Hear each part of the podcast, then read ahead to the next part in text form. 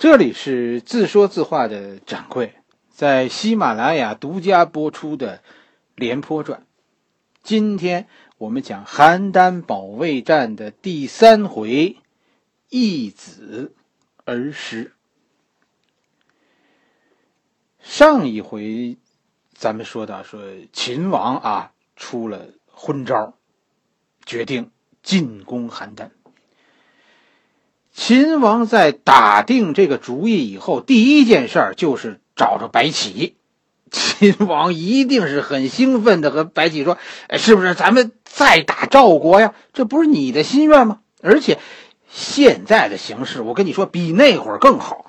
赵国这么反复无常，周围的国家现在啊都不会帮着他，正是咱们进攻赵国的最佳时机。这一回还是你上。”可白起的答复让秦王意想不到。白起怎么说呢？白起说：“晚了，这仗打不得了呀！攻邯郸打的是粮食。当初长平之战刚结束，进攻赵国，赵国那会儿手里没粮，所以守城不能持久。现在这都一年多了，赵国现在邯郸有准备。”你现在再进攻邯郸，肯定这战争旷日持久，这一拖就坏了。你想想，赵国要是完了，魏国能守得住吗？魏国肯定知道自己和赵国是同命相连，所以魏国最后会跟咱们拼命的。齐国、楚国只要有一个看明白这里边的事儿，出手帮着赵国，这。这就是三打一呀！你最近不听掌柜讲故事啊？掌柜都连说了三集了。战国的时候，要是三打一，谁也赢不了。咱们从长治峡谷中进兵的那些部队，恐怕最后撤不回来。人家只要堵住峡谷，你去的越多，越麻烦。白起说的有道理，是吧？但。白起这个人呐，他性格不好，能耐和脾气成正比。这话是好话，但白起说的太难听，让人听了好像上课的意思。更糟糕的就是，让人觉得白起呀在拆台。白起这就算作死呢，先是撂挑子，然后又是拆台。秦王。误会了，好你个白起啊！你你这是跟我较劲呢，是吧？我说不能打的时候，你说能打；我现在说能打，怎么着？你又改成不能打了？你这什么意思？反反复复，明摆着就是跟我作对。我给你脸，你还不兜着？好嘞，咱们走着瞧。大家是这通劝呐，劝秦王的，劝白起的，白起就是不干，最后干脆称病不出。秦王也怒了，甭理他啊，干着他，他不是有病吗？那什么，让他病退。那什么，立刻传命令，让王陵带领秦军出战，二十万大军，王陵是主将，带十万，那司马耿是副将，也是十万。二十万大军，这就杀奔邯郸而来。王和呢？王和因为在上党啊表现不佳。现在被安排看摊儿，带十万人守上的。秦军当时的机动力量也就是这些了。公元前二百五十九年秋冬，邯郸保卫战正式开始。邯郸之战的惨烈，超乎了所有人的想象。有两个词，当年我是从。这一场战争史官的记录中学到的一个词叫“吹鼓”，“吹”就是炊事员的那个“吹”，“鼓”就是骨头的“骨”。吹鼓是什么意思呢？就是用骨头当柴烧做饭。你想吧，多少骨头才能烧开一壶水呀？另一句话叫“一子而食”。这都快成了赵国的传统了。我们以前讲三家分晋，是吧？咱们讲过战国两大最惨烈的攻防战，一场是晋阳之围，另一场就是这个邯郸保卫战。这两场战役永载史册，其实都是因为它是人文灾难。晋阳之围，双方的军队死伤不大，但因为长期围困，造成平民大量死亡。史书上说，晋阳悬釜而吹，而晋阳而邯郸保卫战呢，比晋阳更深，平民不但死于饥饿，而且大量的平民直接参加对秦的战斗，导致邯郸平民最后大量死亡。我看到有文章称邯郸之战为邯郸绞肉机，其实这是很有道理的。邯郸呐，真的是一个让人不愿谈及的地方。既然讲了邯郸，那我们就还是说说这场不愿人不愿意细想的战争吧。王陵啊，其实也知道邯郸是绝地，所以王陵一上来就寻求速战，希望一鼓作气，一举攻破邯郸。王陵对邯郸展开了连续三个月的不间断的猛攻，结果四万秦军阵亡，邯郸岿然不动。跟着就入冬了，是吧？秦军的粮食供应出现了困难，而且邯郸郊外啊，这叫天寒地冻，秦军呢甚至缺少过冬的棉衣。赵国现在有粮，邯郸有粮，而且有柴烧，是吧？有棉衣。城外秦军是饥寒交迫，苦不堪言。王陵的进攻就算是失败了，只得停止进攻，转入对邯郸的围困。同时，王陵向秦王请求撤军吧，让部队退回秦国休整。咱们。咱们明年准备准备，准备充足点再战吧。接着王陵撤军的请求，秦王大怒，是吧？这二十几万精锐部队，在韩国、在魏国、在楚国，都是攻无不取，战无不克，怎么可能面对这帮死里逃生的赵军？现在我们秦国的精锐会裹足不前吗？真的？难道说我大秦帝国离开了白起就没人了吗？王陵这是渎职、无能之辈，换人我就不信离开白起，我秦国寸步难行。于是，王陵遭到秦王的撤职，命令在上党镇守的王和带领上党守军立刻去增援邯郸。这是一个。错误的决定是吧？因为这样，其实整个的上党都空虚了。王陵带领十万秦军开奔邯郸，刚到邯郸，王和啊，王和带领十万秦军开奔邯郸，刚到邯郸，这王和也是展开猛攻，结果王和第一战就损失了两万人，一战就损失了两万人。秦军的进攻再次受阻，换将也不灵。为什么咱们说赵国这么能守城呢？我跟你说，这是传统，是吧？在赵家的历史上啊，曾经遭到过政敌的灭门，就是赵氏孤儿那故事。所以赵家以后啊，就有焦虑症，就类似于咱们出门老觉得。没气没关，就就那种强迫症，老认为啊别人要害自己，就紧张兮兮的，时刻戒备。在战国这个世界里啊，居然后来啊好几位赵王就是靠警惕性高，靠居安思危，靠守城赢得最终的胜利。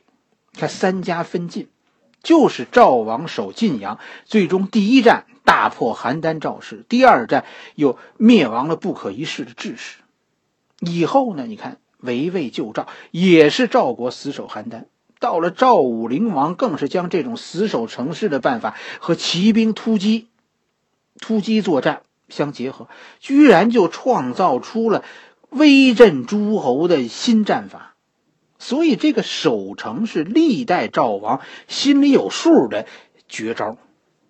赵国还真的就跟你说，就是有得天独厚的条件的。这守城这件事儿，真的是别的诸侯啊 学不去的。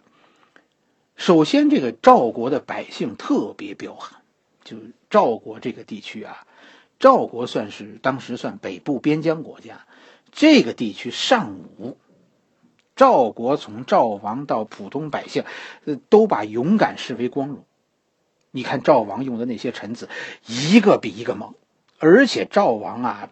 不贪财，战国中赵国是穷国，赵王很穷，但赵国的贵族很富，老百姓也很富，赵王不小气，这样老百姓就很拥护赵王，这叫什么？这叫民心可用。一方面你看民心可用，另一方面这老百姓都有武术基础，这到了关键时刻能派上用场。你看邯郸虽然没多少军队，听着十万十万不到，还多数都是老弱残兵，就是人长平之战不让上战场的那个。长平之战后的惊弓之鸟啊，但兵是只有十万，这城里还有四十多万老百姓呢。一直到近代，怎么形容邯郸附近的河北大平原呢？地雷战、地道战。埋伏下神兵千百万呐。第二个，哈，赵国能守城，就是赵王有心，不是一代，是代代。赵国能守啊，也不是哪儿都能守，更不是说说呃。敌人打到跟前，我临时准备准备就能守的。赵国能守，其实是因为一直在准备，几代人的努力，才使得赵国的几个大城市坚不可摧。赵国的都城宫殿很一般，但城墙修的特坚实，而且赵王存钱的方式都和别人不同。你猜赵王怎么存钱？战国时候，咱们说黄金是吧？战国说的黄金其实是黄铜。赵国存钱不存金银财宝，不存珍珠，不存美玉。赵王存什么？存铜，而且方式特殊，把铜铸成柱子。赵王宫殿前的柱子是铜的，历代赵王都存铜，存够了就铸一根柱子。干嘛用？守城。在被围困的时候，最需要的武器是弩箭，弩箭都要有箭头，这就要用铜。在危急时刻，这些铜柱子都会被用来融化做箭头。赵国宫殿的围墙，据说你扒开外面的那层土，里面都是精选的竹子。直接就能拿来结成一段段的，当做箭杆儿。你说你怎么能攻上去？赵国这是好几代人跟你拼命啊！而且赵国真的就是处心积虑，连赵国的建筑，最后它的建筑特色都和战争有关。赵国的建筑特色是大量使用木材、条石和原木。赵国的建筑其实。咱们说很粗犷的，不怎么精细，但这些我跟你说都是建材呀。到时候城墙说有个破损，拆了民房就立刻能补上去。什么滚木雷石，根本就不缺木材，到时候能当燃料，夏天做饭，冬天取暖。你你拿什么融化那铜柱子呀？连烧火的材料，赵国都存着呢。赵国能守城，不是凭空的。这是有诀窍的。当你仔细看的时候，你忽然发现这秦国呀，赢不了。因为从一开始，秦国的进攻就是仓促进攻。这个赵国，可真的是有备而来。而且，你看王和的部队是吧？其实比王陵损失大。王林打了三个多月才损失四万人，王和只打了一战就损失了两万。他带来的那点部队，要照这么打，一个礼拜就得打光。为什么呢？王和有血债，长平之战，王和是参加了的。赵国老老百姓，你想吧，现在提到长平是什么心情？史书上虽然没说，确实史书上没有这场大战的具体细节，但根据我的这么观察呀，秦军的伤亡似乎很邪乎、很大、非常快，短时间就是大量伤亡，似乎邯郸在短时间内给秦军极大的杀伤，以至于动摇了秦军的士气。我认为这和赵国现在老百姓的情绪有很大关系。长平之战，赵国一下子死了四十万人！邯郸地区的青壮年几乎是一扫而空。赵国也是总动员呐，十五岁到四十七岁的男子都去服徭役了。就这一下，年岁太大、年岁太小的都在后面看摊了，年轻力壮的都上去了，都死在长平了。邯郸人据说后来家家都有人战死在长平，而且战死的都是顶梁柱啊，死了儿子的，死了老爸的，死了丈夫的，死了兄弟的，家家出殡，是户户嚎啕啊。秦军现在来了，赵国人心里怎么想？你们可来了，报仇的机会来了。再听说。是王和，好小子，你可来？怎么白起没来呢？所以秦军的进攻，恐怕是遭到了最大的杀伤，不是在城墙下。邯郸城下，无数赵国百姓手持兵器出城与秦国人肉搏，很可能民众是主动出击的。民间自发的所谓敢死队，死了爸爸的，死了哥哥的，死了弟弟的，死了儿子的。史书上确实有说，连邯郸妇女都编成队伍参与守城，不是去去送饭、去去救护伤员，是去作战的。妇女都登城作战了，那男人们呢？你想想，男人们在哪儿呢？都在城墙外，准备和秦国人拼命呢。我是认为秦军的巨大伤亡是这种特殊的战法造成的。秦军就没接近过城墙，刚到城边上就遭到民军的巨大杀伤，肉搏战空前惨烈，所以秦军才会伤亡如此惨重。冬天的时候，就秦军的运输就开始时断时续了。是你把上党的军队都调往前线了，现在谁保护粮道？谁负责疏通冰冻的道路啊？是吧？前线等着吃饭的人是多了，但运送粮食的人少了。秦军最后不得不被迫转入防御。秦王也没辙，前线战况不利，但自己这现在已经是无将可换了。这个白起，他让人恨呢。现在，从战争开始后的四个月，邯郸转入冬季，直到第二年夏天，秦军都停止了进攻，改为就地修筑堡垒，围困邯郸。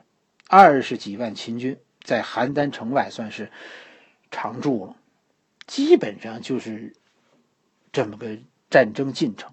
在战争的第一个半年里。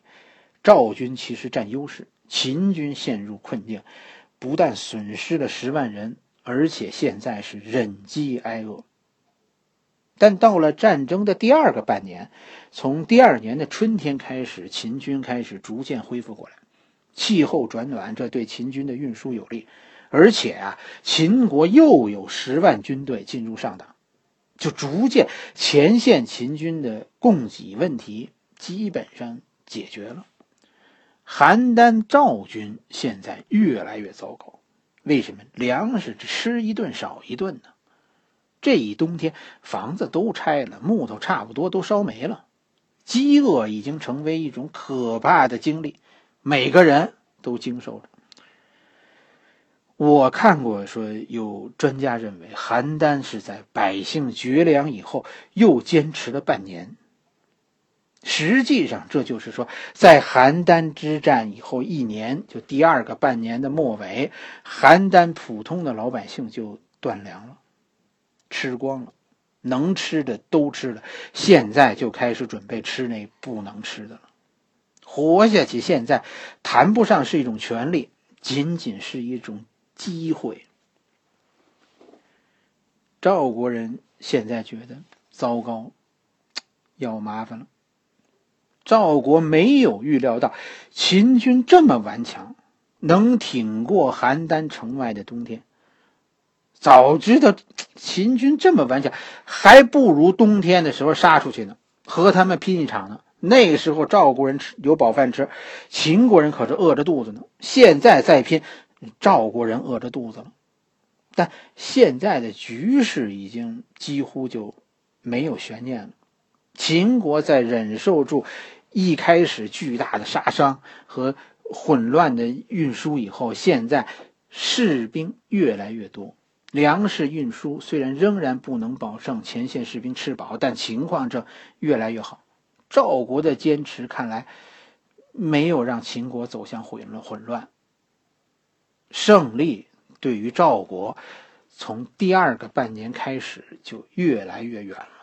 失败情绪在蔓延，死亡或者投降这二选一了。当战局进入到第三个半年，邯郸的形势已经急转直下了，开始有人饿死，开始出现人吃人了，疾病瘟疫开始蔓延，整个邯郸都在发愁。廉颇的军粮这个时候也吃完了，现在反而是赵军不断的出城，主动攻击秦军。只要能吃上一顿饭，就是死也值了。赵国的这种战法对于秦军损伤不大，赵军的损失开始大幅上升，但不得不如此。多一个人，现在城里多一张嘴呀。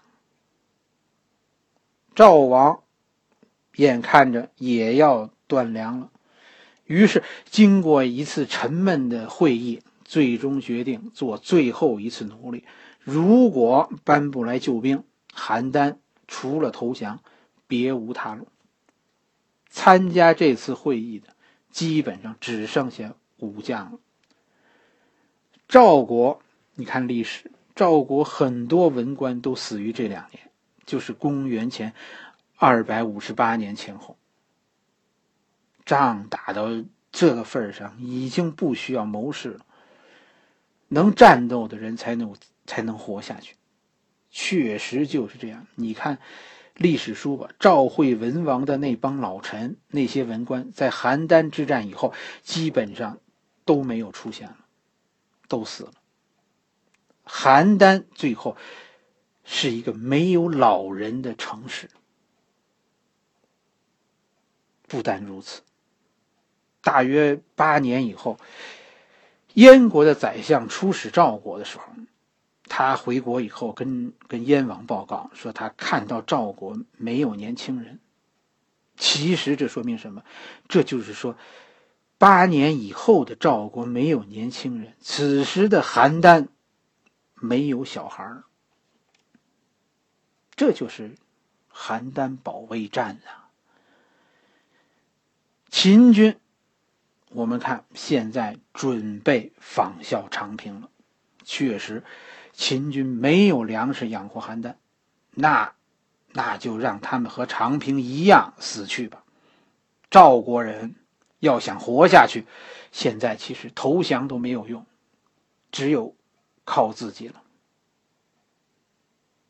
在一个漆黑的夜里，一小队人，二十几个人，驾着几十辆战车，趁夜色偷偷的出了邯郸。从秦军的缝隙中穿出去，消失在黑影中。紧跟着几个骑马的人也带着信件，向着大梁的方向跑去。挽救赵国最后的努力开始了，就看这最后一哆嗦了。好了，这一回我们讲到这里。这是《廉颇传》中最沉重的一集，终于我讲完了。下一回我们讲战国四公子。